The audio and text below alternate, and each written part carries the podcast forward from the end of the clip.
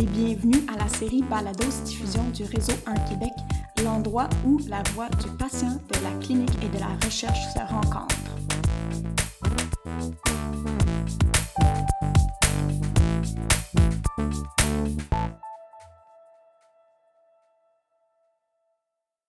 Aujourd'hui, nous allons parler d'un sujet qui nous touche tous, directement ou indirectement, et ça, c'est la santé mentale, la dépression et l'anxiété. Avec moi pour parler de ce sujet, je suis très excitée de vous présenter mes deux invités, Dr Jeté Pomerleau et Arnaud Demoustier. Bonjour Vincent. Bonjour Emma. Bonjour Arnaud. Salut Emma. Alors les gars, est-ce que vous pouvez me parler de votre parcours professionnel? Vincent? Certainement. Euh, moi, j'ai gradué en médecine à l'Université de Montréal en 2017. Par la suite, j'ai commencé une résidence en psychiatrie à McGill. Auparavant, j'avais obtenu une maîtrise en psychologie de l'Université de Montréal. Arnaud. Salut, donc moi je suis infirmier clinicien, j'ai gradué de l'Université de Sherbrooke. Euh, je travaille comme chargé de cours et chercheur sur la collaboration interprofessionnelle ainsi que la téléréadaptation.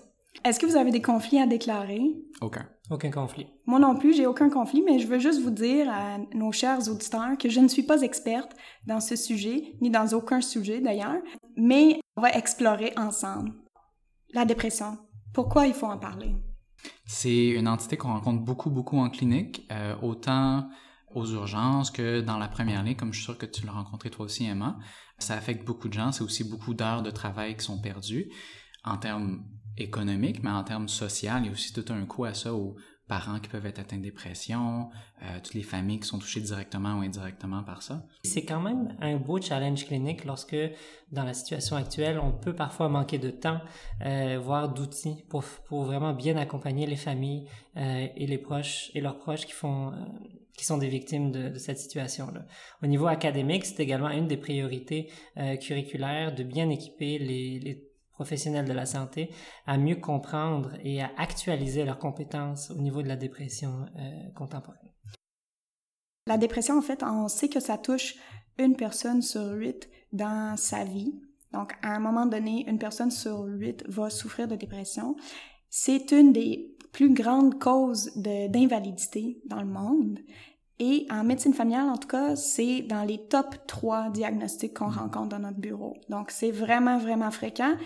Et on manque de temps, on manque d'outils, on a de la difficulté à traiter ces gens-là et à leur offrir quelque chose qui a de l'allure. Cas clinique. J'ai un patient dans mon bureau, c'est troisième épisode de dépression. Il a perdu sa job, il a perdu sa blonde, et là, il se levait plus de son lit, il mangeait plus, il a perdu plus que 10 kilos. Euh, il avait un PHQ-9, donc une échelle de dépression qu'on utilise beaucoup en clinique, Mhm. au-dessus de 24 à mon Mhm. souvenir, donc très sévère. Mhm. Et j'ai commencé plein de médicaments. Ça s'améliorait un petit peu, mais ça a pris du temps. Et il avait dit que auparavant, psychothérapie avait fonctionné pour lui, mais maintenant, avec le fait qu'il était sur l'assurance emploi, en fait, il recevait presque juste 700 dollars par Mhm. mois. Donc, euh, quand on dit que c'est 100 pièces le psychologue par shot, c'est la moitié de son revenu, c'était impossible. C'est un patient qui appréciait beaucoup mes visites et je le voyais fréquemment, mais c'était c'était difficile. Lui, il gardait plus un espoir que moi, des fois. Est-ce que ça, vous, ça résonne avec vous? Complètement. La- L'accès en psychothérapie euh, est très difficile au Québec. Euh, il y a tout un réseau de psychothérapie privée qui souvent, quand les gens ont une assurance privée, ils y ont accès. Mais euh, un patient comme celui que tu décris, qui a probablement plus d'assurance privée, qui est sur le, le- le régime vraiment public, euh, l'accès est très limité. Il y a un accès qui est possible via les CLSC, mais euh, comme tu es probablement au courant aussi, il y a des longs délais d'attente. L'accès en psychothérapie reste un grand problème au, Québec. C'est encore plus scandaleux du fait qu'on sait que euh, toute la dépression légère à modérée ont euh, un... Ben souvent, il n'y a, a, pas nécessairement de différence entre soit la psychothérapie ou la pharmacothérapie, mais on sait qu'il y a un effet additif des deux ensemble pour tout ce qui est euh, au-dessus de modéré. Là. Oui, les statistiques que tu mentionnais, Emma, euh, je ne les connaissais pas, mais tristement, elles, elles, ne me surprennent pas par rapport à la réalité euh, de la, des cliniques qui nous entourent. À l'heure d'aujourd'hui, c'est vraiment une question de justice sociale. Mm. Pour donner accès à des services de santé équitables et justes à l'ensemble des personnes, peu importe le revenu. Euh, L'autre euh, défi que, que tu mentionnais, c'était vraiment d'offrir un accompagnement de qualité, autant sur le court terme que sur le long terme, pour ces populations plus vulnérables qui ont des difficultés financières, euh, où beaucoup d'intervenants sont aussi euh, recrutés, comme les travailleurs sociaux, les médecins, les infirmiers, et ainsi de suite. Donc, ça mhm. demande une grande collaboration qui, dans le climat actuel, n'est pas toujours disponible, malheureusement. Mhm. Donc, pour les politiciens qui nous écoutent, euh, on aimerait ça que la psychothérapie soit couverte, ce qui est une question en fait euh, analysée par plusieurs études dont je ne connais pas les détails, alors on n'en parlera pas euh, ici mais c'est une question très importante où la politique et la recherche se rejoignent.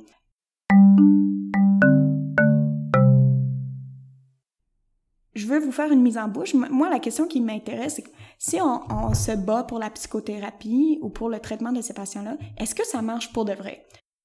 On va examiner cette question-là plus tard. Mais avant de se rendre là, je voulais juste qu'on parle un petit peu, c'est c'est quoi le tableau clinique? Un patient qui, qui fait de la dépression, Astuce, la présentation clinique et les présentations atypiques font partie des objectifs du Collège des médecines famille du Canada. Si on se réfère au DSM, qui est notre outil en psychiatrie, euh, la dépression, il faut au minimum avoir une présence d'anédonie, donc d'absence de plaisir dans nos activités, et d'une humeur dépressive au minimum pendant deux semaines. Bon, après ça, ça c'est la définition officielle, mais il y a toute l'appréciation clinique qui entre après ça. Chez l'adulte moyen, habituellement, ce qu'on va voir, c'est une période de deux semaines et plus de vraiment un épisode plus triste, moins de plaisir dans ses activités quotidiennes.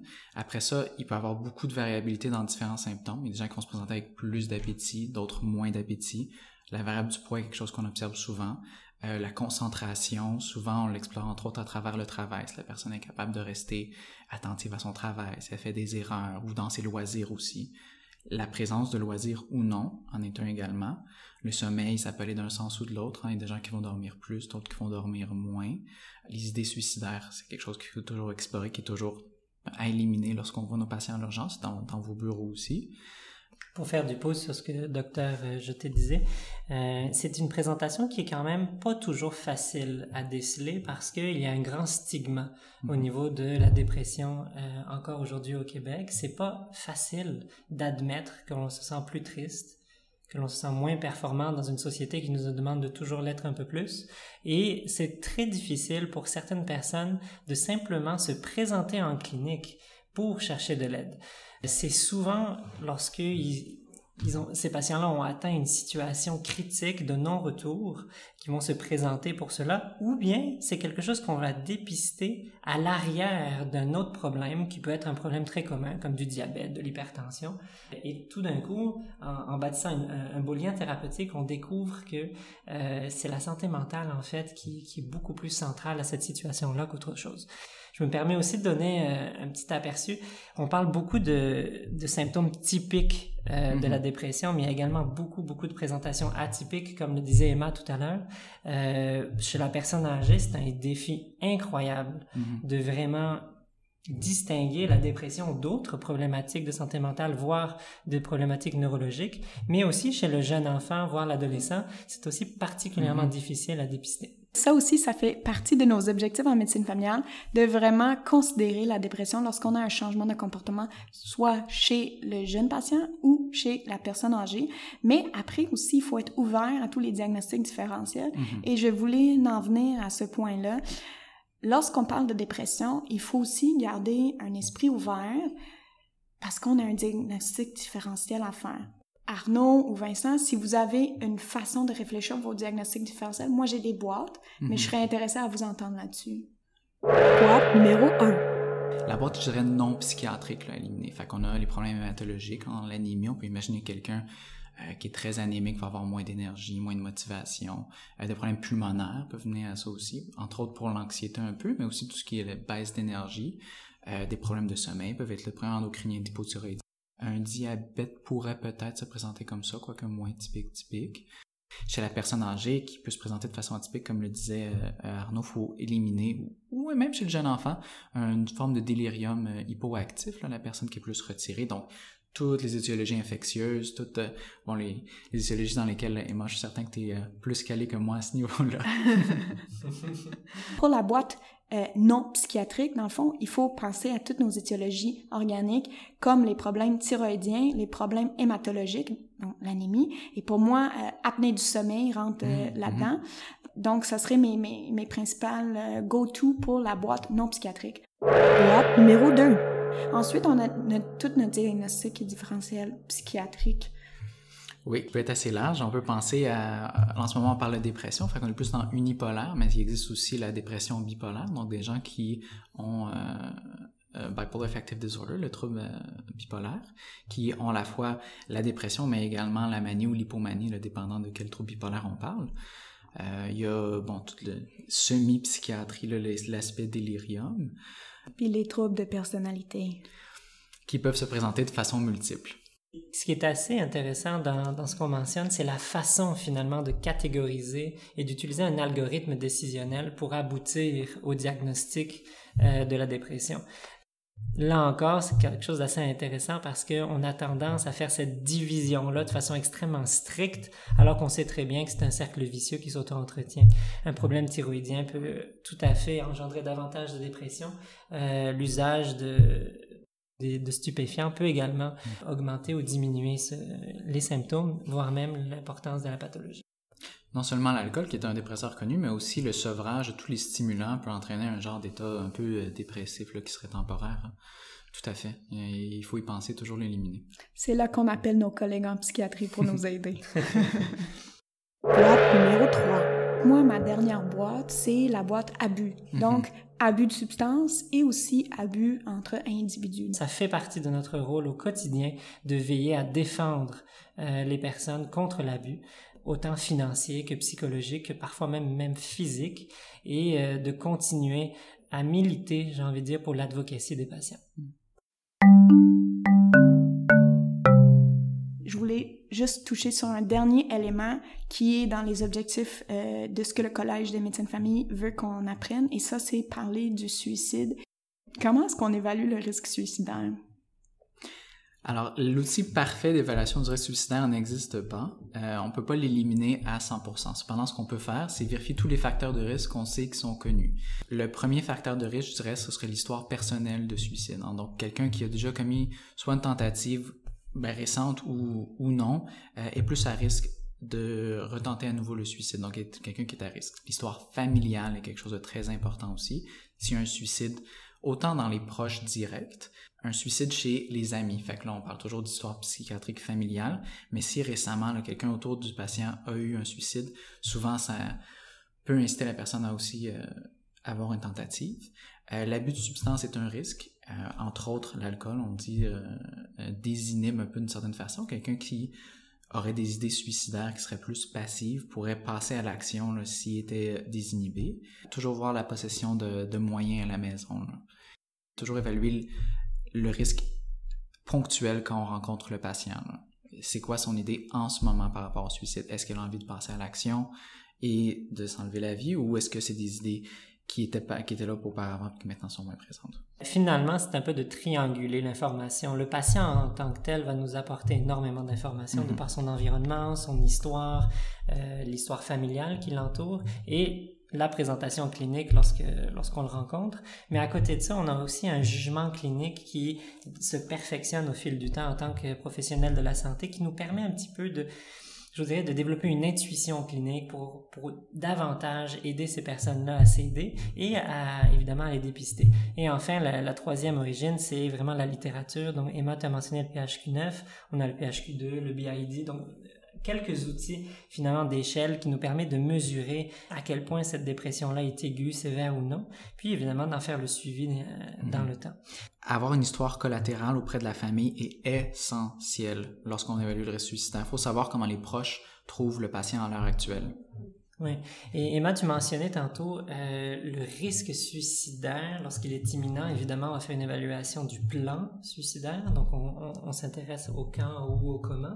Donc, on, demande textuellement euh, au patient ou à la patiente comment il compte s'y prendre, à quel endroit il compte le faire, quel outil il compte utiliser, est-ce qu'il a à disposer, est-ce qu'il dispose de ces outils-là facilement ou non. Donc, finalement, on fait un petit peu une enquête sur c'est quoi sa volonté et comment est-ce qu'il veut s'y prendre. Mm. À côté de ça, euh, il y a des populations qui à mon avis, sont un défi supplémentaire à évaluer en termes de, de suicidalité. On a mentionné euh, le trouble de personnalité limite, chez qui le risque suicidaire est souvent confondu avec l'intentionnalité suicidaire, qui est une forme d'expression de dysrégulation émotionnelle et qui est très différente de, de, la suicidalité chez le dépressif.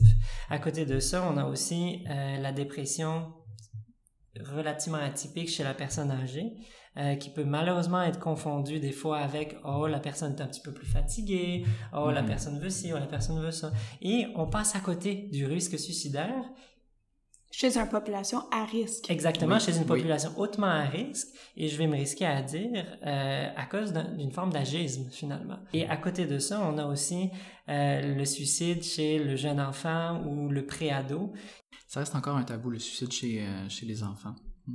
Puis je vais mentionner aussi euh, les jeunes autochtones qui sont particulièrement à risque et aussi les jeunes euh, LGBTQ. Mhm, mhm. Moment communication. La recherche nous montre que de poser des questions directes par rapport à l'intention suicidaire n'augmente pas le risque de suicide et par contre aide à évaluer le risque suicidaire et l'intentionnalité. Comment est-ce qu'on soigne la dépression? Euh, je pense que ça part de, comme on a évoqué les principes de psychothérapie, de pharmacothérapie, je pense qu'il y a une place jointe aux deux également. Il y a également vraiment une promotion de l'autogestion de soi euh, qui est visée au travers de la- de l'assistance que l'on peut euh, fournir à cette clientèle-là. Donc, par exemple, aider la personne à trouver les habitudes de vie qui l'aident. Donc, c'est aussi de vraiment intervenir de façon très holistique. Vincent, je vais essayer de te coincer. Donc, quand on dit que la pharmacothérapie Mhm. et la psychothérapie sont équivalents, Mhm. on parle de quoi? Parce que lorsqu'on les étudie, qu'est-ce qu'on étudie? On étudie souvent le, c'est souvent sur des échelles cliniques que ces euh, études-là ont été basées. Donc l'amélioration là sur, euh, voilà, est-ce que ça a été basé sur le PHQ le BDI, je suis plus certain. Mais habituellement c'est sur ce genre d'échelle-là qu'on se fixe. Ce qu'on n'évalue pas souvent, par contre, c'est euh, le fonctionnement de la personne après. On se fie souvent à ces échelles cliniques-là, mais peu d'études regardent le fonctionnement au quotidien de l'individu. Ça, c'est un, un manque qui commence à être comblé dans la littérature. Donc, il connaît ses affaires. Dans une revue systématique en 2015 par Kamenov et al., on a regardé toutes les mesures, en fait les issues que les études ont utilisées dans la dépression, que ce soit dans les traitements psychothérapiques ou pharmacologiques, et 80% ont évalué des échelles comme le Beck Depression Inventory ou le Hamilton D, Hamilton Depression Rating Scale. Peu, peu, peu d'études évaluent le fonctionnement. Alors, lorsque Arnaud parle de euh, empowerment, de parler d'habitudes de vie, ben en fait, il y a aucune étude qui regarde ça, ben pas aucun, mais très peu euh, d'études qui regardent ça. Et finalement, il faut se poser la question, c'est quoi le outcome qui nous intéresse? Je peux pas trop m'empêcher de, de partir dans le débat du qualitatif versus le quantitatif parce que il y a quand même quelques études phénoménologiques qui sont allées explorer le vécu et l'expérience de ces personnes-là avant, pendant, voire après euh, leur épisode dépressif ou leur problème de dépression. Et je pense qu'il y a des informations d'une valeur incroyable euh, à s'intéresser vraiment à la phénoménologie euh, de cette population-là. J'aimerais ça que, pour nos auditeurs, que tu expliques la différence en 30 secondes ou moins entre la recherche qualitative et quantitative. Gros challenge que je te donne. C'est un, un grand challenge, mon Dieu. De façon très simple, la recherche qualitative se base généralement sur le processus d'entrevue et on prend le temps vraiment d'explorer euh, qu'est-ce qu'ils ont vécu, d'en apprendre plus sur eux, d'en apprendre plus sur le processus, le cheminement euh, qu'ils ont accompli. Et grâce à ces entrevues-là, on arrive par le biais d'une analyse très rigoureuse à tirer des conclusions qui sont généralement transférables, parfois même à d'autres populations, euh, et qui nous permettent vraiment d'influencer euh, nos pratiques cliniques, mais aussi nos choix académiques. Grâce à des, des revues qualitatives, on, on a vraiment accès à qu'est-ce que les patients peuvent penser, à, que- à comment est-ce qu'ils vont vivre cette expérience difficile. Et grâce à ça, on peut vraiment personnaliser notre approche avec eux. À côté de ça, on a les études quantitatives qui sont essentiellement basées sur les statistiques et l'épidémiologie, une récolte de données chiffrées euh, ou chiffrables qui, euh, une fois analysées par des statistiques, des moyennes des, et différents processus qui seraient trop longs à, détailler ici, permettent d'avoir des conclusions avec des intervalles de confiance. Donc à 95% ou non, on a euh, la certitude que tel médicament est aussi efficace qu'un autre et ainsi de suite. On a, à côté de ça, on a aussi les études mixtes qui euh, ont l'avantage de présenter les deux angles. Je pense qu'on sentait une préférence méthodologique, euh, Arnaud. je dois dire que moi, je suis partielle euh, aux études mixtes. Pour nos cliniciens qui nous écoutent, j'aimerais résumer ça en 30 secondes. On a deux approches qui ont une philosophie différente. Une philosophie de un du côté quantitatif où on dit il y a quelque chose qui existe, qui est vrai dans le monde, qu'on peut chiffrer, qui est généralisable, et une philosophie plus chez le qualitatif qui dit que l'expérience euh, se construit et c'est ça qu'on explore. J'espère qu'on ne fait pas honte aux chercheurs qui nous écoutent en expliquant la différence euh, dans les méthodes qualitatives et quantitatives.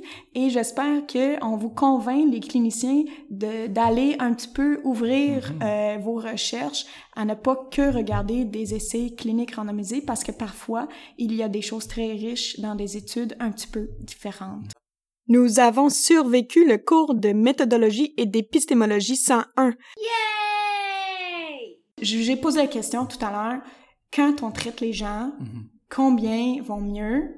Là, on a eu une discussion sur aller mieux, qu'est-ce que ça veut dire? Mhm. Et on voit que dans les études, c'est une vision restreinte de réduction de symptômes. Aller mieux, souvent pas une question de fonctionnement, réinsertion sociale, etc.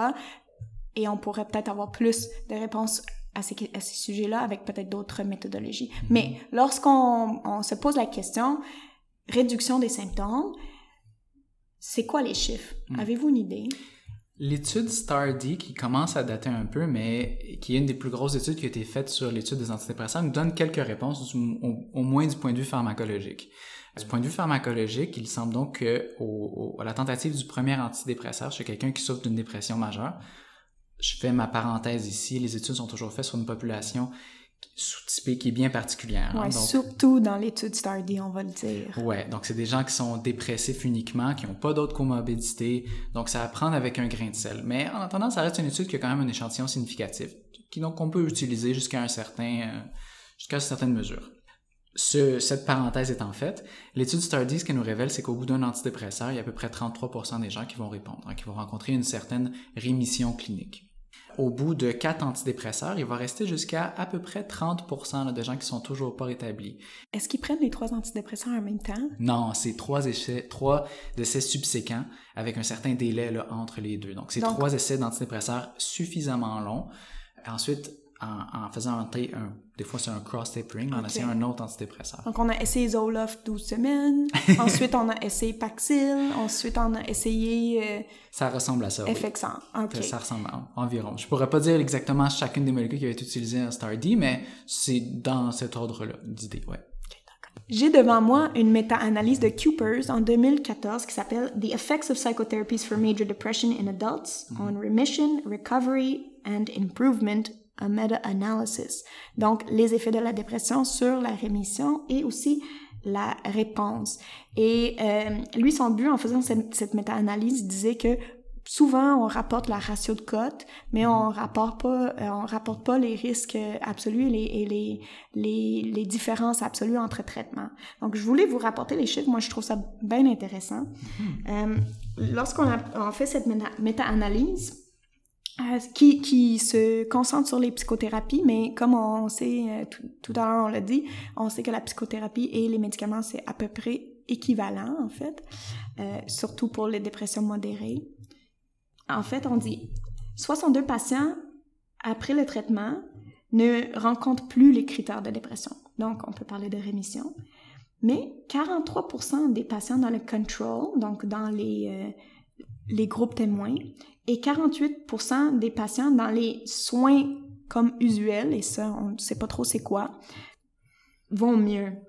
Donc là, lorsqu'on parle vraiment de différence entre le groupe traitement et le groupe contrôle, on a une différence de 14% Donc 62% qui vont mieux après la psychothérapie, mais avec le contrôle, donc avec le temps et les efforts que le patient fait par lui-même, mhm. que son clinicien dans son bureau fait avec les moyens qu'il a, il y a quand même à peu près 50% qui vont mieux. Mhm. Je trouve que c'est important et euh, je voulais amener une notion de recherche. Moment de recherche nerds. Le concept de number needed to treat est un concept très intéressant. Ça nous donne une idée de combien de patients est-ce qu'il faudrait traiter euh, pour avoir vraiment le bénéfice par-dessus juste l'effet placebo. Lorsqu'on utilise, par exemple, euh, les chiffres dans cette étude, dans cette méta-analyse qu'on vient de parler, on dit qu'il y a une, une différence de 14% entre le groupe traitement et le groupe contrôle. Pour avoir le number needed to treat, on fait 1 sur la différence de risque. Donc, 1 sur 14, ça nous donne 7. Donc, 7 patients qui font de la psychothérapie pour en bénéficier. C'est quand même pas pire lorsqu'on pense à nos grandes études cardiovasculaires où souvent le number needed to treat, c'est 20 pour la psychothérapie qui a probablement pas tant d'effets secondaires. Par exemple, lorsque c'est à peu près le même number needed to treat pour les médicaments et on a des effets secondaires, on peut se poser les questions de c'est quoi les number needed to harm je vais vous avouer que je connais pas les chiffres. Hmm. On va se le dire. Ça marche. Ça marche sur la réduction des symptômes. C'est ce qu'on sait. Hmm. Ça marche pour 60, peut-être 70% si on essaie quatre molécules hmm. euh, des patients. Il y a ces 30 qui sont treatment resistant et là, c'est une autre catégorie et on va peut-être pas aborder tant que ça. Mais lorsqu'on donne le médicament qui, souvent, nous, en clinique, les médicaments, c'est ce qui est le plus accessible. Mais c'est quoi les, c'est quoi les effets adverses qu'il faut qu'on connaisse? Mm-hmm. Il y a euh, plusieurs effets adverses que la plupart des, gens en première ligne, a aussi en psychiatrie, de reconnaître sur les, euh, les antidépresseurs. Euh, les premiers, la plupart sont transitoires. On parle de problèmes gastro-intestinaux qui peuvent être là d'ici les quelques semaines, des problèmes de concentration, des fois des maux de tête qui peuvent être transitoires. Il y a, bon, comme plusieurs d'entre vous sont au courant, un black box warning qui, était, qui sont sur les ISRS qui euh, mentionne que les idées suicidaires peuvent augmenter là, en début de traitement, ce qui est la raison pour laquelle on aime toujours avoir un suivi quand même assez serré lorsqu'on initie un antidépresseur. Bouffée d'énergie qui peut venir, qui peut inciter les gens à agir. Donc, très important d'offrir un suivi. Un autre sur lequel je veux juste inciter une parenthèse, c'est les effets sexuels secondaires, desquels on, des fois on parle pas en tant que clinicien, mais qui sont très importants. Là.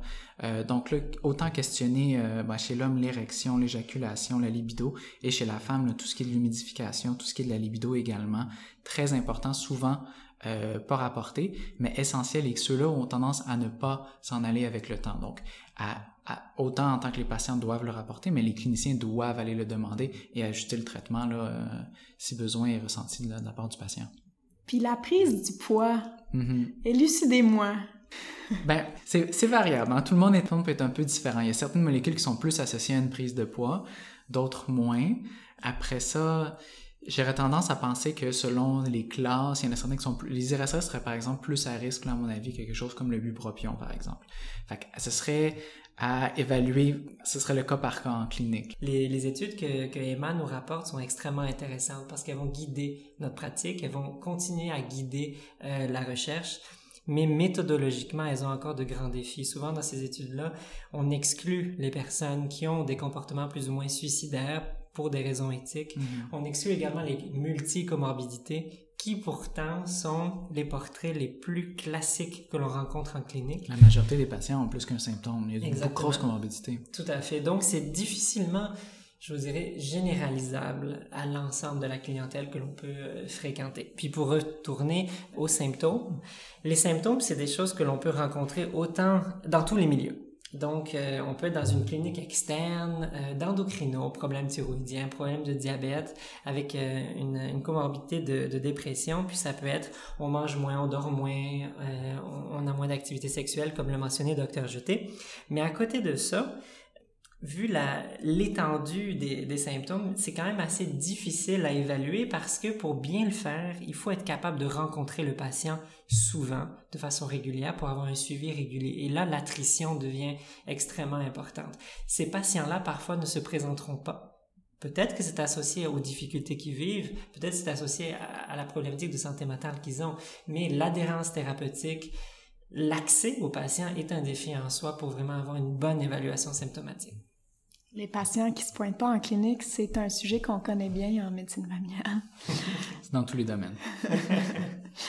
pour les populations qui sont soit pas étudiées dans ces grands, grands essais euh, randomisés cliniques, spécifiquement les populations gériatriques. Il faut réfléchir aux chutes. Et il y a des études qui nous montrent que les chutes augmentent avec les ISRS. On a de l'hyponatrémie avec les ISRS. Et aussi, on a un effet antiplaquettaire euh, augmenté, donc les risques de saignement aussi. Donc, il faut juste y réfléchir. On a maintenant à peu près tous nos patients qui sont sur des anticoagulants. Donc, il faut vraiment y penser. Le QTC aussi chez certains patients. Exact, et le QTC. pour conclure, les gars, est-ce qu'on a des outils, est-ce qu'on a des choses qu'on peut faire euh, dans notre bureau qui sont faciles, rapides, qui aident nos patients? Mhm. Moi, je pense qu'un des outils que j'aime beaucoup utiliser, c'est euh, ce qu'on appelle l'activation behaviorale, qui vient avec, euh, c'est un, un peu partie de la TCC, la thérapie cognitivo-comportementale de voir qu'est-ce qui a été fait dans euh, son quotidien qui a permis de remonter son humeur.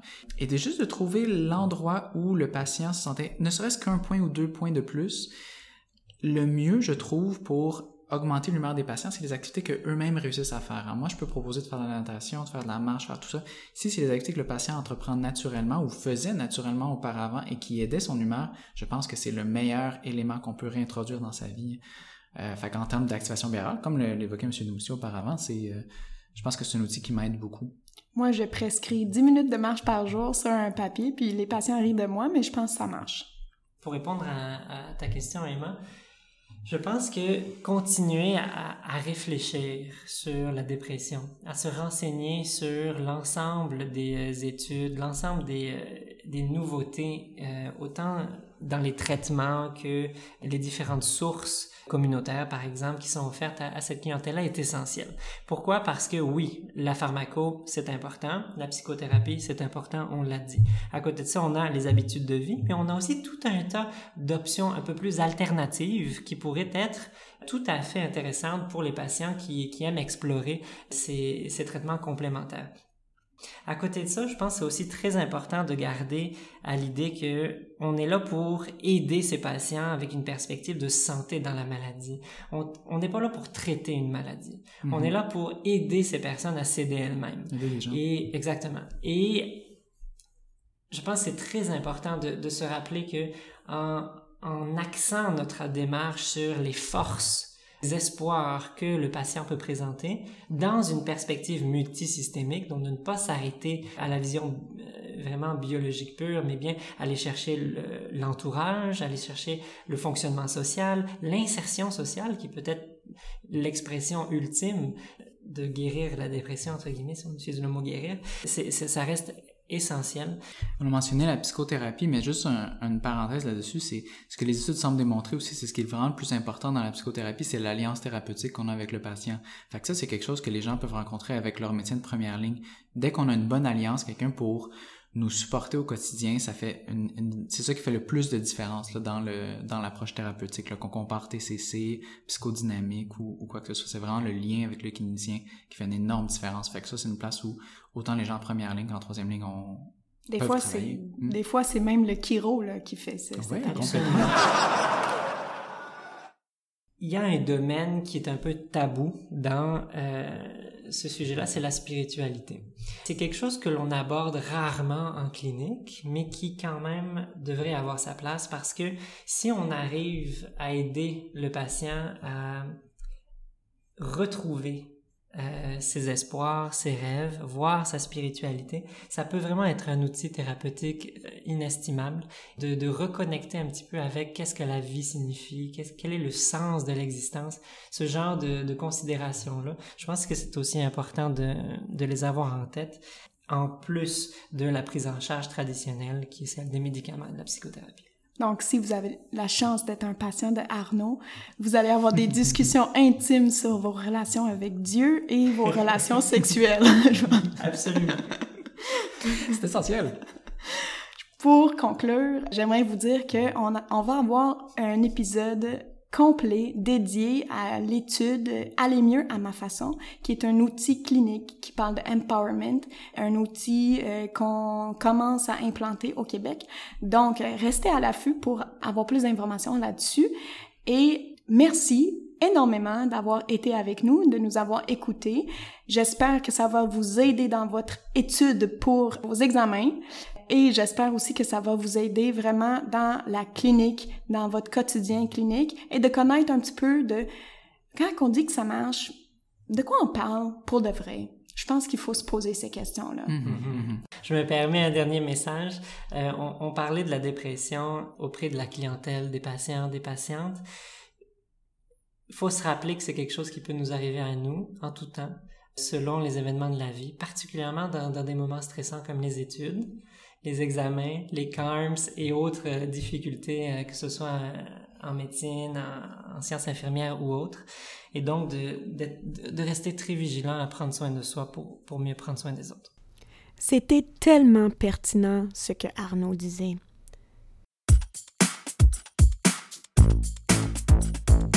Merci d'avoir été avec nous pour notre premier épisode de Balados Diffusion.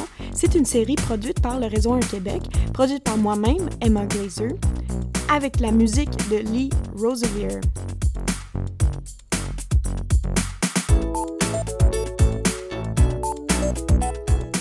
Restez à l'affût pour notre prochain épisode où nous allons rencontrer les chercheurs du projet Aller mieux à ma façon et nous allons recueillir l'expérience patient. D'ici là, prenez soin de vous.